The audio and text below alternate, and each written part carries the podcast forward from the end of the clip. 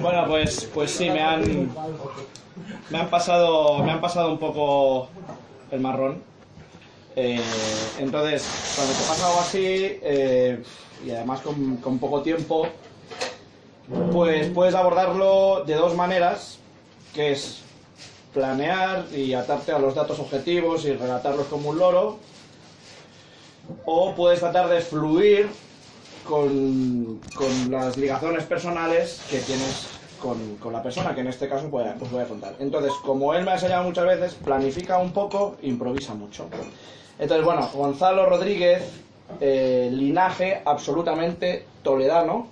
De hecho, él es fruto de las propias esencias mágicas de Toledo y a día de hoy es templario de Toledo. No.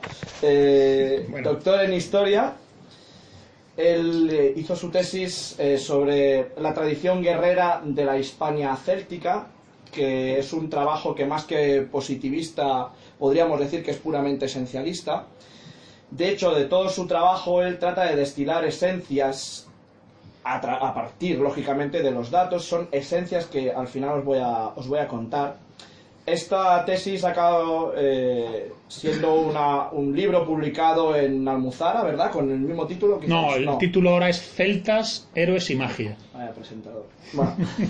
y luego también, eh, pues también la, la publica por su cuenta, por si, por si alguien la, la quiere acceder. ¿vale? Ahí en Toledo, eh, su, su forma de vida es eh, una empresa de turismo alternativo, de visitas guiadas nocturnas, que lo que trata de ofrecer es eh, el Toledo oculto, el Toledo mágico, y trata de, conducirnos a través del camino del esoterismo y de la tradición en Toledo, ¿verdad?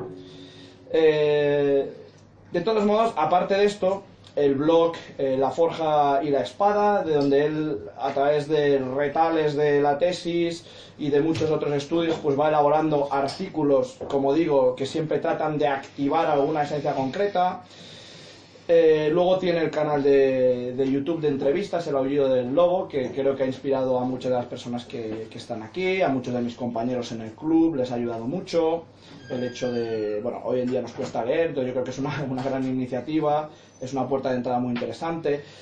Eh, luego tiene participaciones en medios más generalistas, eh, lo podéis ver en entrevistas en Radio Nacional y en otros programas.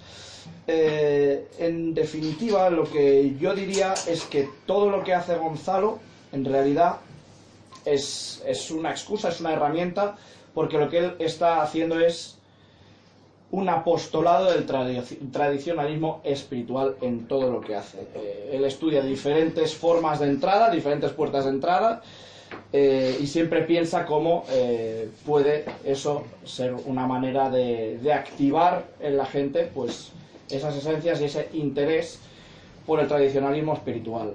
Bueno, esta era la presentación fácil y podría terminar con todos ustedes, eh, Gonzalo. Eh, Rodríguez, mm, es la, presentación de dar datos, la, presentación positivista, pero como él es una persona esencialista que busca la esencia, entonces vamos a hablar básicamente de qué ha supuesto que yo conozca a, a Gonzalo, qué me ha aportado él a mí eh, y cómo lo he desglosado en cuatro puntos. Eh, bueno, no recuerdo mucho, creo que em, sí, eh, nos conocimos en una conferencia, venía a presentar parte de su tesis, todavía no estaba quizás presentada, eh, la librería Europa, con el título Tradición Guerrera de la España Celta. Y a mí me impresionó mucho su oratoria, porque tiene un, él tiene un magnetismo especial y la oratoria para él es una herramienta que creo que llega muy fácil a la gente y hace entender cosas complicadas. Y a partir de ahí, pues eh, me cautivó él y el personaje y tratamos de hacer un viaje, un viaje trasnochado a, a Toledo, a una de sus rutas, empezamos el contacto y a partir de aquí pues podremos explicar chascarrillos de historias, ¿no? Eh, pues eh, es, es una persona que para nosotros empezó siendo un maestro. Yo me conformo de muchos maestros que han ido apareciendo en mi vida y de él además tengo la, ilusión y el orgullo de decir que al final acaba siendo mi amigo y no ha dejado de ser mi maestro. Entonces, de todo lo que él ha publicado y yo he devorado y he consumido de, Gonzalo he aprendido con, con todos esos chascarrillos y aventuras, eh, pues me quedo con cuatro cosas. Cuando yo empezaba a intuir, cuando yo empezaba a intuir que cuál era el horizonte real para mi vida, cuál era el que verdaderamente, cuál era el horizonte por el que yo tenía que vivir.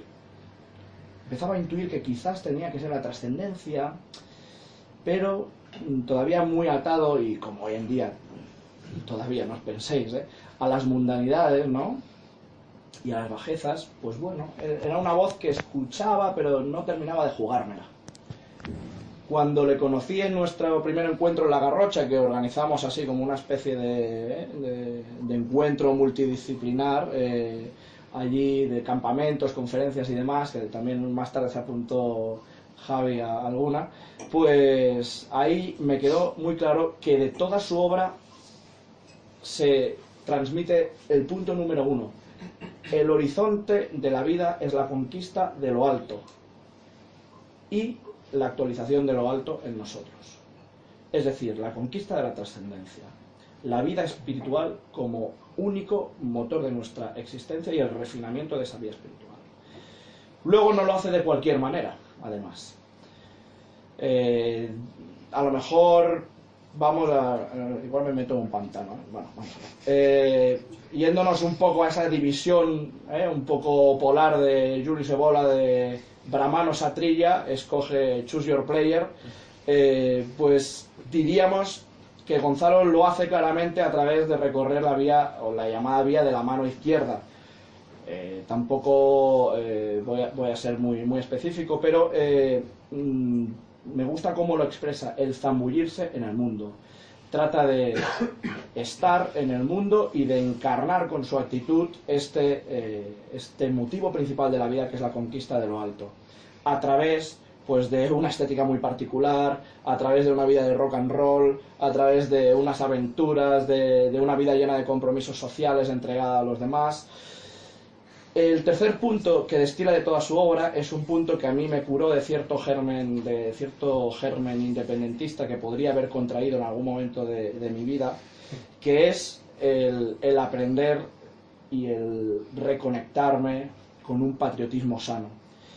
Y el cuarto, todos son muy importantes, y el cuarto que destila su obra, lo destila su obra porque es que su persona lo encarna, porque yo creo que es así. Y una vez me lo explicó eh, por, por, algún traspiés eh, personal y al final me dijo, mira, y es todo lo que destila su obra, para lo único que estamos aquí y la mejor manera de encarnar esa conquista de lo alto es entregar luz y calor sin esperar jamás nada a cambio. Es lo único a lo que te tienes que deber, entregar luz y calor. Bueno, os presento a mi maestro, a mi amigo eh, Gonzalo Rodríguez, con todos vosotros, que nos va a hablar, eh, nos va a presentar una conferencia que se titula Who Dares Wins, ¿no? La suerte eh, recompensa a los osados. recompensa a los osados. Os pido un aplauso para él.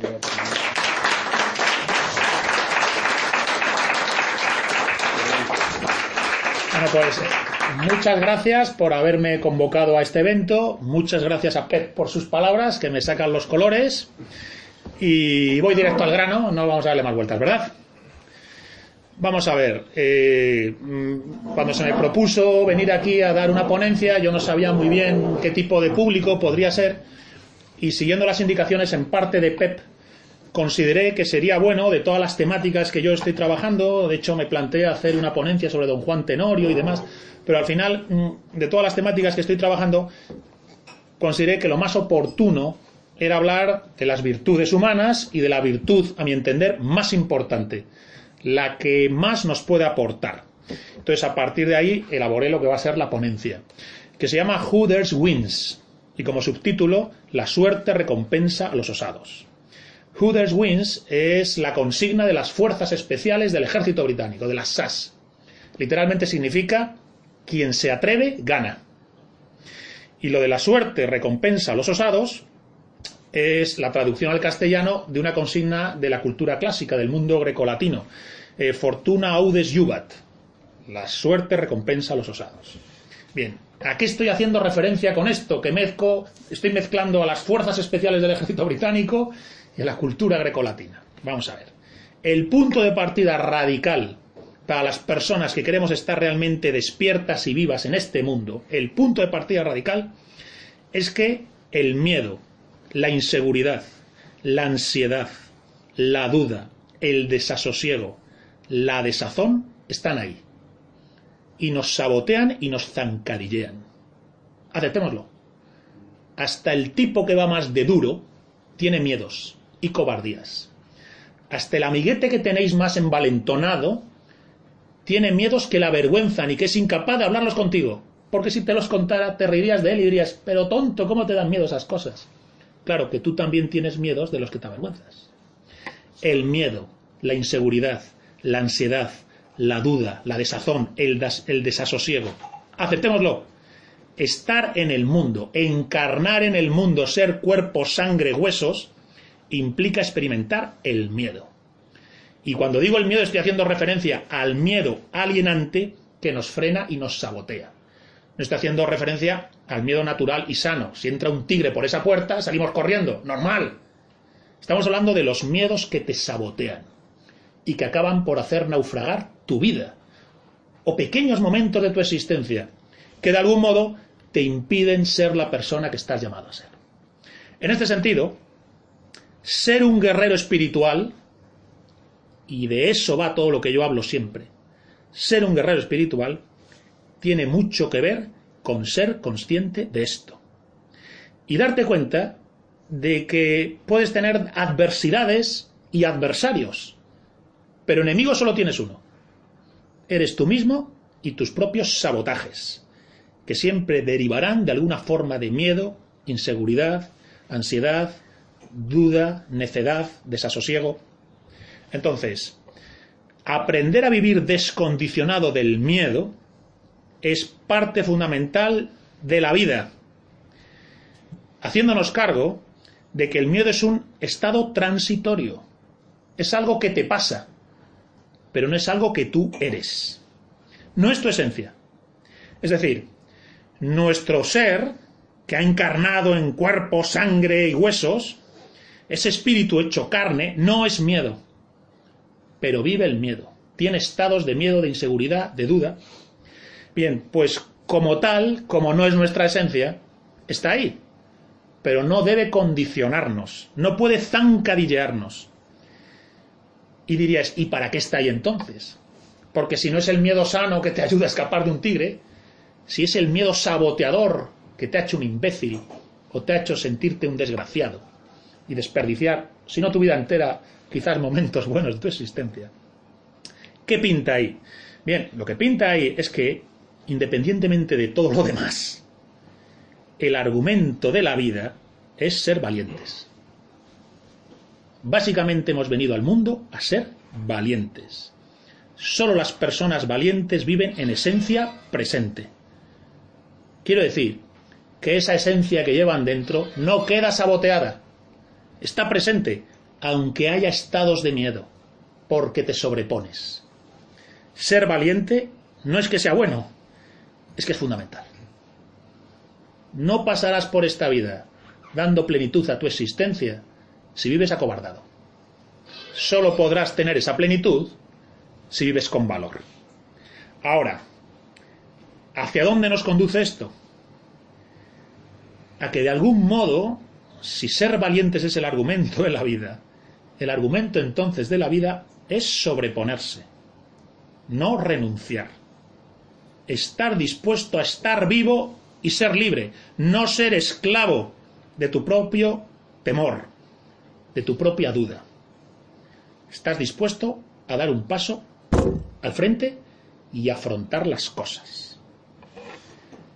Fijaos que entonces lo primero que estoy diciendo, el primer punto de mi, de mi ponencia, es asumir el carácter presente en la vida del miedo, la inseguridad, la duda.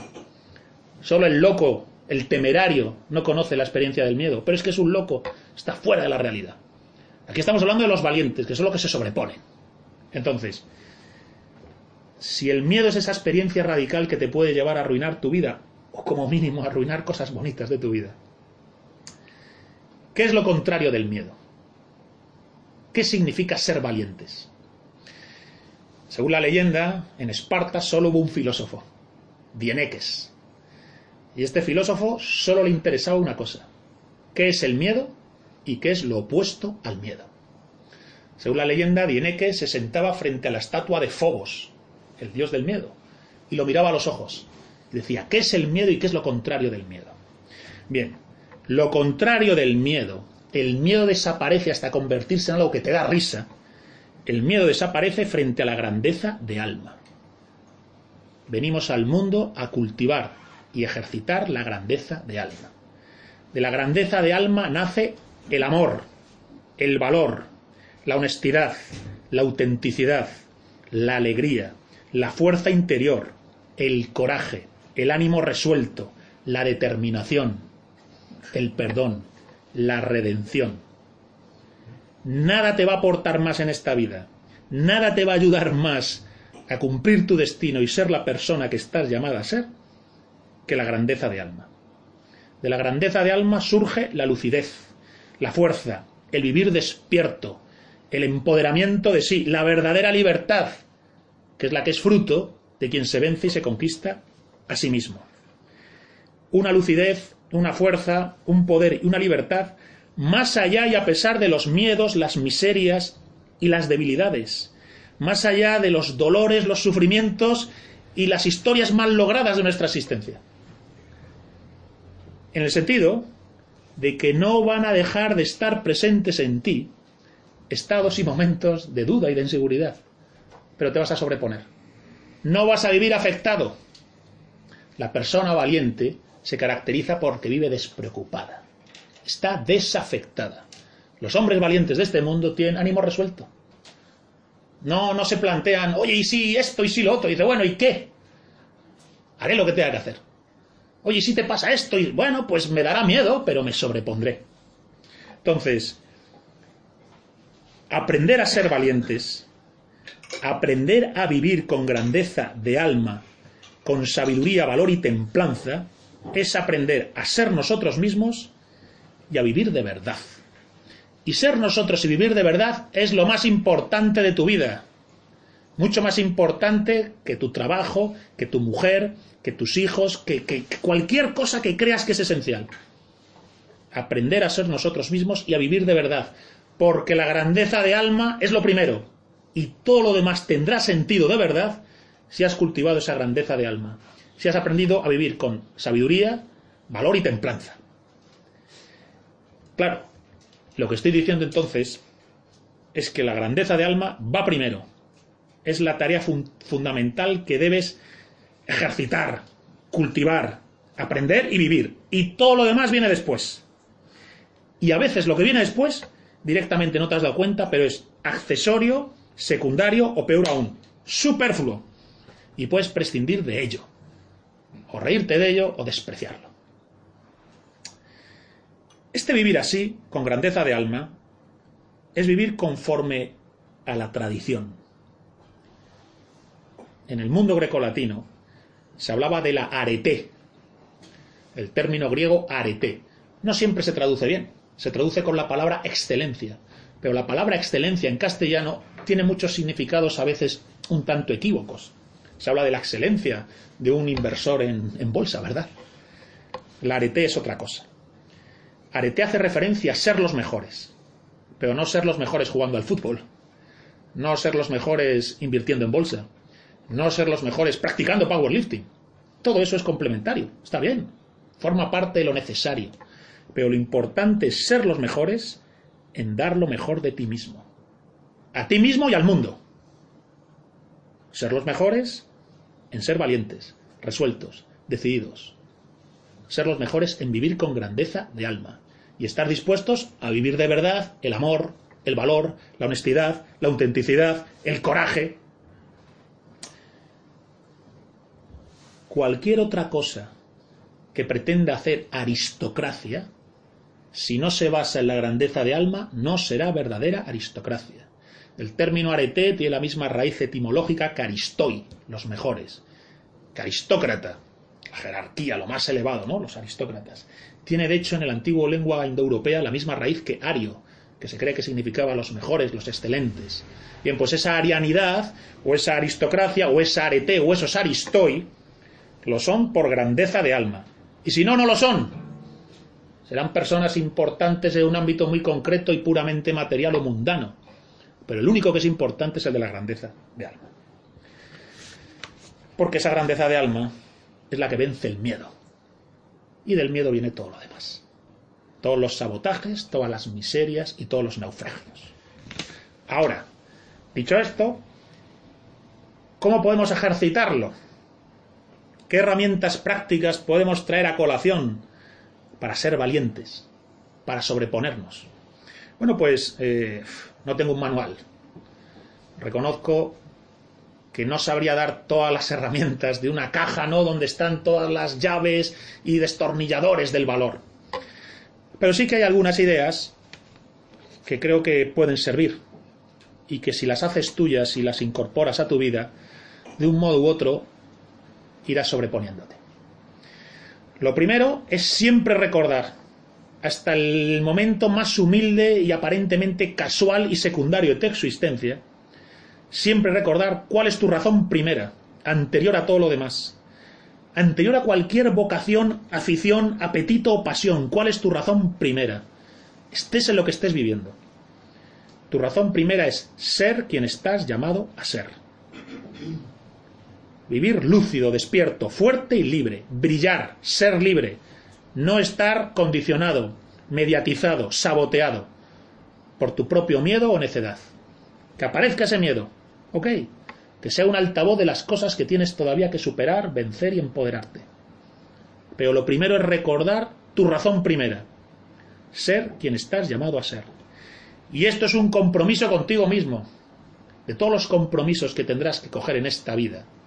Y un compromiso es una cosa seria, en la que tienes que poner toda la carne al asador. El compromiso más importante es contigo mismo. Llega a ser quien estás llamado a ser, conviértete en quien eres. Y estos son consignas de la cultura clásica, del mundo neoplatónico, del oráculo de Apolo. Y si esta es la razón primera, hay un segundo elemento que tienes que recordar. No solo ser quien estás llamado a ser, sino que tienes derecho a estar aquí y a perseguir eso. No has aparecido aquí por casualidad. No eres fruto de un, universo sin sentido y azaroso donde has aparecido sin ningún sentido. Tienes derecho a reivindicar eso. Incluso a estar agradecido de llevar a cabo esa pelea. Ese es el único derecho humano verdadero, primero, fundamental e inalienable. Tengo derecho a conquistarme a mí mismo, a vencerme y a ser libre. Y no estar condicionado, ni encadenado, ni saboteado por mi propia debilidad, que si está ahí es precisamente para recordarme que he encarnado y que tengo un argumento de vida. Ser valiente. Así que ser quien estás llamado a ser y recordar que tienes derecho a estar aquí. Ese tienes derecho a estar aquí es decirte a ti mismo que eliges vivir, que no vas a estar muerto en vida. Elijo vivir. Pesar de que estoy asustado, de que el miedo me dice que me quede en casa, de que me podría ahorrar este trago. No me lo voy a ahorrar, elijo vivir. Y eso significa que elijo aprender a ser valiente. Elijo aprender a vivir desde la grandeza de alma. Me viene aquí a colación porque a veces, indirectamente, algunos, algunas cosas que te encuentras en la vida son como chispazos que te reubican en estas verdades. Me viene aquí a la mente los Ilegales, el grupo de Jorge Martínez, y esa canción tremenda que tienen que se llama eh, Tiempos Nuevos, Tiempos Salvajes, donde dice, levántate y lucha, esta es tu pelea. Eh, esa llamada, levántate y lucha, esta es tu pelea, es el recuerdo de que tienes derecho a estar aquí. Tienes derecho a hacer esa pelea. No tienes por qué quedarte en casa, como diciendo, bueno, yo es que aquí, eh, esto es lo que me pasa. No, es que tienes derecho a afrontar eso que te pasa. Y ese derecho es fundamental. Es el derecho más humano que puedes reivindicar para ti. Esto también nos lleva a las fuerzas especiales del ejército británico, que hacen referencia a esto a su manera. Y entonces dicen que pase lo que te pase en el campo de batalla, sea lo que sea lo que estés viviendo, aunque estés aterrorizado bajo una ráfaga de balas, te dicen, remember your inner drive and go. Recuerda tu motor interno y porte en marcha. Estabas aquí en el tiroteo, estabas en la misión, pero ¿a qué, ¿cuál era tu motor interno? Recuérdalo.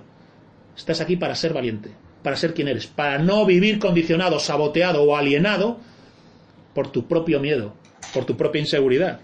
Claro que está ahí, claro que va a aparecer. En, realidad si dirías, oye, ¿qué es ser un guerrero? Bueno, pues Esparta te lo decía con Dieneques. Es mirar al miedo y decir, ¿qué es lo contrario del miedo? Y responder, lo contrario del miedo es la grandeza de alma.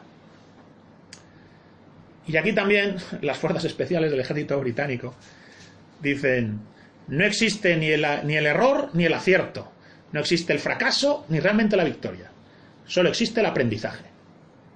Todo es aprendizaje del camino del guerrero espiritual. Dicen, we learn as we go. Aprendemos mientras marchamos. Todo el rato estás aprendiendo y nutriéndote. Learn, learn, and learn again. Aprender, aprender y aprender otra vez. La vida como una escuela constante. Si buscabas la batalla, la batalla misma es estar aquí encarnado en el mundo. Traigo aquí a colación entonces, si hemos hablado de herramientas, ¿no? Para la grandeza de alma. Recuerda tu razón primera. Sé quién estás llamado a ser. Tienes derecho a estar aquí. Eliges vivir. No vas a estar muerto en vida. Levántate y lucha, esta es tu pelea. Bien, pues traigo aquí ahora a colación un personaje que yo he aprendido mucho de él, aunque en el ámbito político no, no tengo nada que ver con él. Su actitud, desde que yo era adolescente, me ha marcado mucho. Es un personaje casi de la cultura pop. Es la leyenda del straight edge y del hardcore, Henry Rollins, ¿no? Un personaje muy total. Yo he tenido mucha conexión espiritual con, con Henry Rollins. Y entonces él, desde otro punto de vista, llega a ideas parecidas. Él es un hombre realmente que se ha, se ha enfrentado a sí mismo.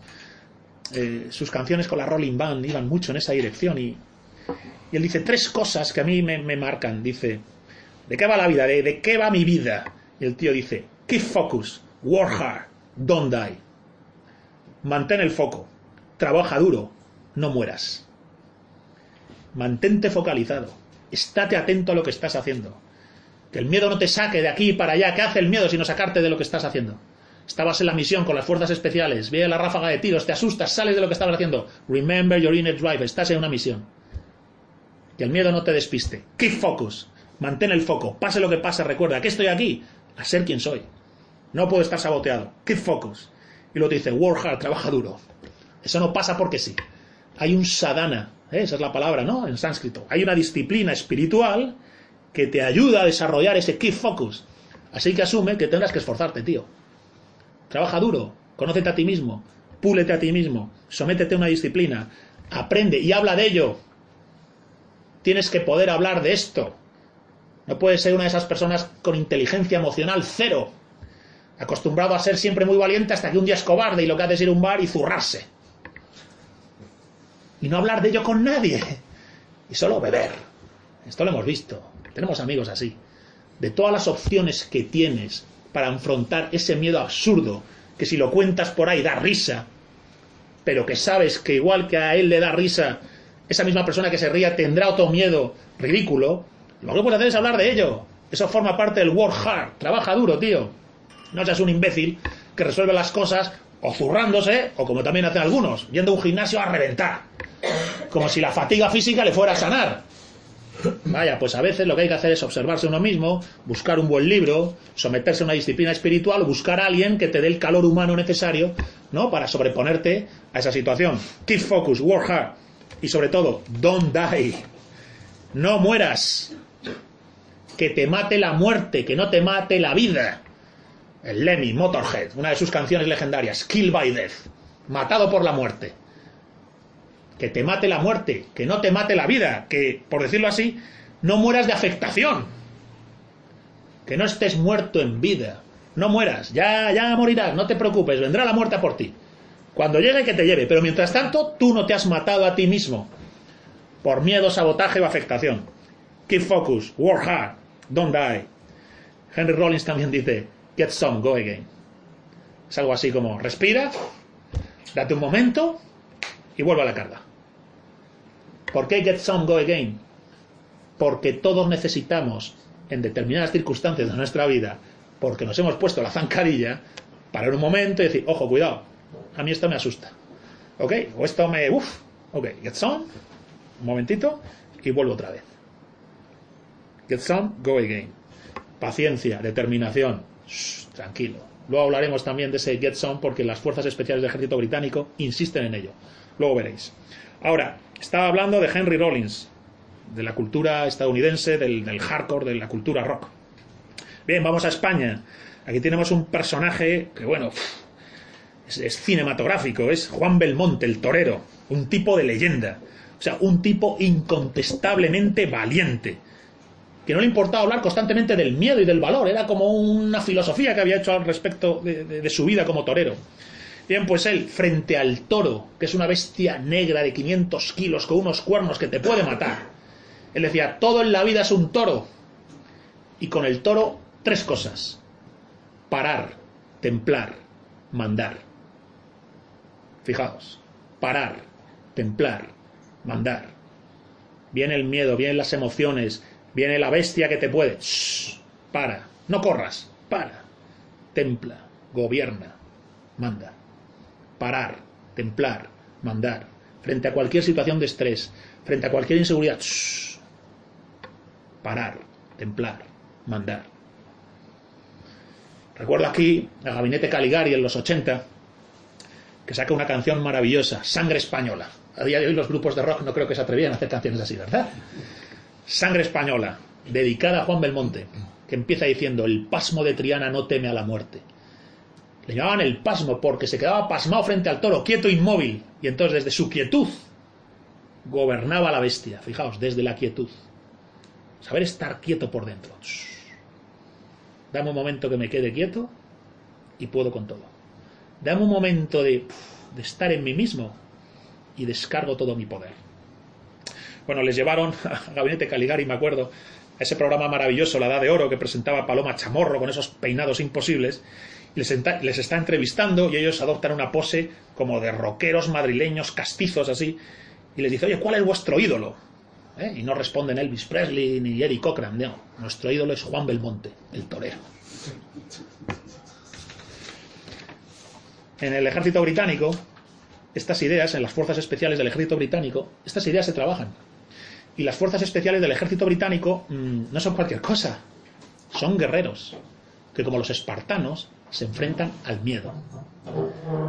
Que todos somos guerreros, porque toda vida es enfrentarse a miedos e inseguridades. Y si alguno de los presentes me dice que él no las tiene, miente. Y mentir es el principio de la decadencia de una persona. No se puede mentir jamás. Entonces, ¿qué dicen las fuerzas especiales? Yo tengo un manual sobre las fuerzas especiales del ejército británico y me sorprendió cuando cayó en mis manos lo insistentemente que hablaban en el, del miedo y de la inseguridad y de sentirse cobardes y de cómo gestionar eso. Entonces, dicen las, las fuerzas especiales, slow down and go. Slow down, baja. Parar, templar, mandar, ¿verdad? Slow down. No tengas prisa. Están tirándote tiros, son ráfagas. Date un momento de slow down o te dejarás llevar por el miedo. Slow down. Get some and go again, ¿verdad? Que decía Henry Rollins. Baja y luego en marcha. Y en esta misma eh, línea dicen breathe, recalibrate, deliver. ¿Qué significa? Respira, recalibra y decide. No tomes la decisión sin estar tú presente. Que no la tomen las circunstancias por ti. Aprende a ser proactivo, no reactivo. Que la vida no sea algo que te pasa, sino algo que ocurre, tomas distancia, te haces fuerte y decides. Breathe, recalibrate and go. Y luego también estas fuerzas especiales eh, planean todo mucho, claro. Como en la vida hay que planear, ¿no? Voy a estudiar una oposición. Voy a ir al gimnasio, voy a competir en powerlifting. Quiero conquistar a esta chica. Puedes planearlo, ¿verdad? Bien, pues ellos dicen, haz el plan. Pero cuando entres en acción, nada saldrá como lo has planeado. Nada. Te lo presente. Hay que hacer el plan y luego adaptarte a todo. Y ni lamentarte ni quejarte de nada. No vale decir, Ay, yo tenía planeado esto, pero es que ocurrió otra cosa. ¿No? Yo tengo planeado esto y desde este plan me adaptaré a todo.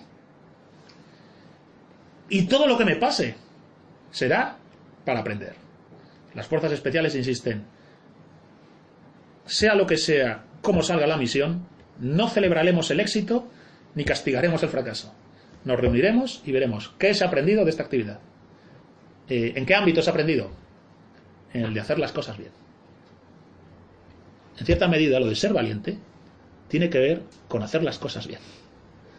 si haces las cosas bien, es que ni el miedo te ha saboteado ni la inseguridad ha podido contigo.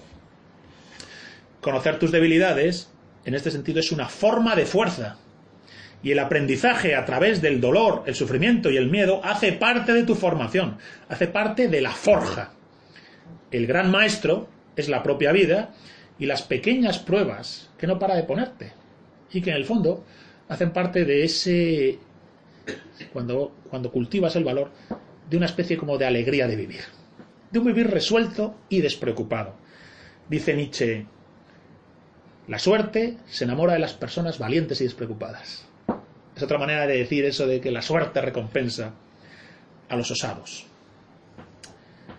Esto también eh, puede acercarnos a algunas eh, enseñanzas que puedes obtener del mundo natural. A mí me gustan los lobos. Y los lobos van por el monte valientes pero prudentes. Nunca son temerarios, pero nunca tienen miedo. Y todo su trabajo en la caza y en la organización de su manada se basa en una mezcla de paciencia, perseverancia y determinación. Fíjate, slow down and go. No tienen prisa. Paciencia, perseverancia. Y luego una idea mía que, yo he visto, y es que eh, en los lobos tienen algo en su mirada que transmite, yo lo, lo, veo así, y creo que es una enseñanza espiritual que te traslada al mundo natural, porque el mundo está lleno de enseñanzas espirituales en los ojos de un lobo y en Henry Rollins, ¿no? Transmiten calma, coraje y corazón. Están calmados, pero tienen coraje, muerden, sacan los colmillos y tienen corazón hacen manada, están constantemente haciendo humanidad, están constantemente, he dicho humanidad, están haciendo comunidad, están cuidándose unos de otros. Calma, coraje y corazón. De nuevo volviendo a las fuerzas especiales del ejército británico, para hablar de todo esto, y del valor, y del slow down and go, ellos dicen que hay que cuidar tres cosas, y lo llaman my weapon, myself and my kit. ¿Qué es my weapon? ¿Cuál es tu arma? Esta. Ten la inteligencia afinada y refinada. Aprende a estar lúcido, a pensar recto, a cultivar la sabiduría. Esa es tu arma principal. Todas las demás las puedes perder de un modo u otro. Ninguna fuerza física sostiene el paso de los años. ¿Eh? Ningún así coraje, ¿no? Una especie de voluntad así nichesiana resiste a veces, ¿no? Los embates de la vida se deshacen mejor los nudos de la vida desde la lucidez y la inteligencia. Entonces, tu primera arma es aprender a ver las cosas con lucidez. La lucidez conduce a la grandeza de alma, porque de repente eres capaz de un poco de relativizar y reírte de esas propias dudas o inseguridades o miedos que te atenazaban. Luego dicen myself, cuídate a ti mismo, tío. Date buenos alimentos, date una vida sana, cuida tus músculos, cuida tu salud, cuida tus compañías, mira tu vida social, mira a ver qué películas ves, qué libros lees. Todo eso se te mete dentro. Myself, cuida el myself. Y luego, muy práctico, le dicen my kit. Llevas una pistola, ¿no? Si eres de las fuerzas del ejército británico, pero bueno, en tu vida tienes un ordenador, tienes un coche, tienes una casa, cuida tu kit. Maneja el total de tu circunstancia. Y manejando el total de tu circunstancia, verás como poco a poco, bueno, las inseguridades son menos o te condicionan menos, vas descondicionándote. Eh, en una línea eh, parecida, me resulta curioso que si todas estas ideas las vas extrayendo de la tradición sapiencial, de la cultura grecolatina, incluso de la cultura pop, si sabes sacar la lección correspondiente, eh, te vas ahora a un filósofo español, José Antonio Marina, que no, bueno, puede gustaros más menos, conocerle más menos, pero el ámbito de la pedagogía, el tipo, bueno, pues es un maestro, ¿eh? José Antonio Marina, y tiene un libro publicado muy interesante sobre la valentía, ¿eh? el aprendizaje de la valentía y el lugar del miedo en la vida. Es un libro que me impresionó encontrar, ¿no? Un filósofo español que escribe sobre la valentía y el miedo y literalmente dice que nada es más importante que ser valiente. ¿Eh? Que él como filósofo, si alguien acude a pedirle consejo, lo primero que le dice, oye, vas a saber ser valiente. Ponte conmigo porque ser valiente es lo primero. No va a salir nada bien en tu vida si no eres capaz de afrontar las cosas, sobreponerte, recomponerte bien. Bueno, pues este señor eh, insiste en que podemos ser guardianes de nuestros pensamientos, podemos ser guardianes de nuestras emociones, podemos ser guardianes de nosotros mismos, el sentido de que hay cosas que hace nuestra mente por sí misma. Son los juegos de la mente, de, la aversión, la pasión, del miedo, pero, pero tú eres guardián de eso, puedes dejar que te afecte o no, a través de un entrenamiento, un entrenamiento en el valor. ¿Ves? Su libro da herramientas de entrenarse en el valor. Entonces dice que lo primero es la actitud. Si no vas a tener esa actitud de proactiva de decir, oye, que yo apuesto por mi vida, que yo quiero ser quien soy, que no quiero vivir saboteado, lo primero es la actitud. Es decir, yo apuesto y quiero vivir, no quiero ser esclavo. Lo segundo es inhibir la respuesta de los desatadores del, del, miedo. Hay cosas que te asustan. inhibe la respuesta. No. Esto me asusta, si no, ¿y qué?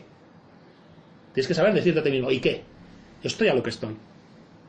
En parte es estoy a lo que estoy te lleva a la atención. Él subraya que hay que trabajar la atención. El miedo es algo que te despista. Fijaos, la palabra castellana despista significa que sales de la pista. Vuelve a la pista. ¿Eh? La atención. ¿Qué decía Henry Rollins? ¡Qué focus! Entonces, la actitud. Yo estoy aquí y no, no renuncio. Tengo derecho a estar aquí. Inhibir la respuesta. Bueno, pues claro que tengo miedo, claro que mi cerebro responde, pero no. Yo quiero, quiero vivir. Apuesto por mí. La atención como un motor, un músculo que te pone lo que estás haciendo. Aprender a hablarse uno mismo aprender a tener inteligencia emocional, aprender a decirte las cosas, aprender a decirte parar, eh, templar, mandar, slow down and go. Una buena manera de, de, romper los desencadenantes del miedo, el sentido del humor, saber reírte de tu propia estupidez, saber verte desde fuera y decir, mírate, saboteado por semejante parida. Eres un auténtico gilipollas. Eh, saber reírte de ti mismo y cultivar la confianza tienes que cultivar la confianza en ti mismo. Tienes que poder decir, he perdido la confianza y le he cogido miedo a esto. Pero yo, yo tengo confianza en otras cosas, en otros ámbitos de mi vida yo doy el paso al frente, lo voy a dar aquí. Tienes que aprender a ser confiado, decir, no, pero ya, es que me he vuelto a asustar, no pasa nada, get some, go again. Que lo llevas dentro, tío. Que toda duda o inseguridad no es más que un estado transitorio. Si te pones con ello al final, no es más que humo, que apartas y avanzas. Él afirma también mucho que a partir de aquí eh, hay que saber vivir, yo diría con donaire, como se decía en el siglo de oro español, vivir con donaire, con una especie de despreocupación espontánea y natural, ¿no? Con optimismo, con alegría, con resiliencia. Y luego me, me gusta porque este filósofo, José Antonio Marina, él insiste en que el valor tiene que ver de nuevo con un compromiso contigo mismo. Tienes que hacer un compromiso, un juramento contigo mismo, decir, oye, que yo de verdad he apostado por mí. Que no estoy esperando a que apueste nadie. Y que como apuesto por mí y quiero mi vida y quiero ser feliz, no me voy a dejar sabotear. Esto me trae a la memoria una película, Cadena Perpetua, que seguro que habéis visto, una película muy bonita, ¿no? Bien. Donde Andy Dufresne, que está preso, inocente en la cárcel, con una cadena perpetua, le encierra, ¿no? Ahí en el, en el agujero durante meses y a pesar de su fragilidad física y de su carácter bondadoso y cortés, es muy fuerte, él se sobrepone. Y sale del agujero y el, alcaide cree que le ha machacado y a su amigo negro que tiene allí en la cárcel le dice, mira, da la impresión de que como que sintetiza toda su experiencia vital en una frase.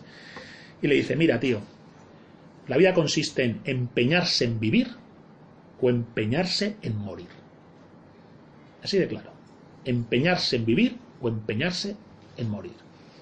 La grandeza de alma consiste en que te has empeñado en vivir de verdad, más allá del miedo, de la inseguridad, de la desazón, de los errores, de las heridas, de las cicatrices, de, los amores mal logrados, de los pequeños naufragios, más allá de todos los errores, te empeñas en vivir, en ser valiente, en dar un paso al frente.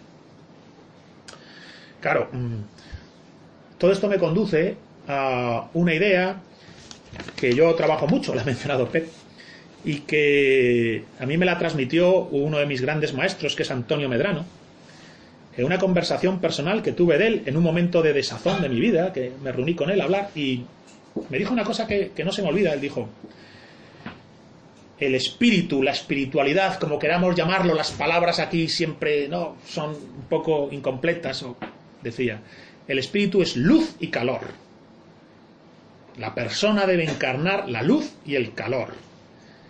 La luz es la luz de la lucidez, el entendimiento, la conciencia, el discernimiento, la sabiduría, el saber ver las cosas, el saber entender en profundidad a ti mismo y a las personas, la lucidez.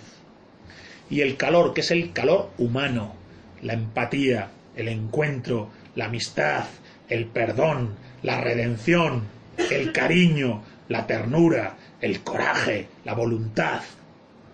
Todo eso son las virtudes o valores que derivan del calor. Hay que encarnar luz y calor. Yo diría hay que dar luz y calor sin pedir nada a cambio, como el sol que da luz y calor sin esperar que se le devuelva. En la tradición sapiencial el ser humano lleva dentro una chispa divina, el famoso Atman de la tradición hindú. El Atman es autoluminoso. La luz y el calor que emanan de él no deriva de otra cosa. Es una esencia que lleva dentro de sí. Ese espíritu de lo alto dentro de nosotros es luz y calor constante. El hombre espiritual aspira a encarnar, ser en todo lo que hace, para sí mismo y para los demás, luz y calor. Primero para sí mismo, porque quien se da a sí mismo luz y calor vive con grandeza de alma y vence todos sus miedos e inseguridades. O si no los vence, por lo menos le condicionan poco, le zancadillean poco. Y si da a los demás, la luz y el calor es lo que siempre eh, hace comunidad, redime y da sentido. Eh, es muy difícil que cuando alguien está ofuscado, asustado, retraído, la luz y el calor no le den sentido y esperanza. Entonces, hasta donde puedas, como si fuera lo más importante a lo que dedicar tu vida, ser luz y calor. Dar luz y calor sin pedir ni preguntar. Como hace el sol, como hace el espíritu. Como hace el sol eterno, ¿verdad? Que es una imagen de la tradición esotérica. Sol eterno. Bien, el sol eterno es una luz y un calor que no se apartan. Bien, esa luz y ese calor en realidad nunca se apartan. Nunca estás a oscuras del todo, ni realmente en un invierno absoluto. Nunca. Eso no existe. No existe la oscuridad absoluta. Siempre hay luz y calor y además lo llevas dentro. Recuérdalo cuando estés asustado. La luz y el calor no se apartan. Es tu verdadera esencia y es en realidad lo que vas a dedicar tu vida.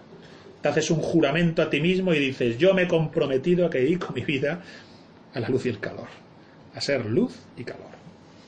Esto me lleva, salimos de la tradición sapiencial y de este sabio, eh, Antonio Medrano, y nos vamos a otro sabio más famoso y popular, eh, que a lo mejor seguro que algunos conocéis, el psicólogo Jordan Peterson, eh, que ha escrito un libro muy interesante, ¿no? 12 claves para vivir en un mundo en caos. Tiene un montón de vídeos en YouTube, es, un tipo realmente, aunque físicamente parece frágil, transmite una fuerza de carácter eh, tremenda, ¿no? Entonces, él en una conferencia dice que todas las sabidurías religiosas, espirituales, sapienciales, que todos los libros sagrados, que todo se puede reducir en una frase. Que si se pudiera sintetizar la sabiduría universal del hombre, se podría reducir a una frase. Get yourself together. Recomponte. Put yourself together. Recomponte. Claro que hay desasosiego. Claro que hay miedo, claro que hay duda, claro que hay desazón, claro que hay sufrimiento, claro que la vida son problemas y adversidades, claro que cargarás con alguna cruz, pero recomponte. Cristo en la cruz se recompone. Está torturado y clavado y dice, Señor, perdónalos porque no saben lo que hacen. Recomponte. Get yourself together. No seas el individuo posmoderno que vive en el resentimiento, enfadado, sin gratitud. Siempre está enfadado, siempre está quejándose de algo. Vive agradecido y maravillado. Y recomponte con alegría frente a los miedos y las inseguridades, con alegría. Get yourself together. Claro que ahora mismo te has saboteado por un momento. Get some and go again. Recomponte. Y si quieres mejorar algo ese mundo, si dices, ah, recompongo, pero es que es todo un desastre, no pasa nada. No pasa nada. Trata de ser mejor persona. Con eso ya tienes mucho hecho. Trata de ser mejor persona en todo lo que hagas. En realidad, recomponerse el siguiente paso natural es ese. Quien se recompone es mejor persona que antes. Cada vez que te recompones eres mejor que antes y cada vez que eres mejor persona hay más luz y calor en el mundo. En este sentido creo que no, es exagerado decir eh, que en ese recomponte se te está invitando a la grandeza de alma, al valor y al sentido último y verdadero de la existencia. Porque recomponte te está recordando que has sufrido, que te has asustado, que estás hecho polvo, estás en un funeral y estás llorando en una esquina cuando tendrías que recomponerte y dar tu luz y calor a todos los demás que también están sufriendo por la pérdida de ese ser querido. Estas ideas las maneja así Jordan Peterson de una manera muy gráfica, muy interesante. E incluso eh, llega a decir, be some kind of hero. Trata de ser algún tipo de héroe. El héroe se recompone. El héroe carga con su cruz, se enfrenta al dragón y sale adelante, se sobrepone Experimenta el miedo, pero da un paso al frente. Recomponte. Be some kind of hero. Eh, trata de ser mejor persona. Eh, de algún modo podríamos decir, y aquí voy a mezclar a, todo lo que estoy diciendo sobre el Get Yourself Together con la consigna evangélica, ¿no? Eh, podríamos sintetizar que la grandeza de alma es lo contrario al miedo, que la grandeza de alma es lo que te hace realmente valiente, y te permite vivir libre y descondicionado, y que por tanto quizás no es exagerado decir, recomponte, todo lo demás se te dará por añadidura. Muchas gracias a todos.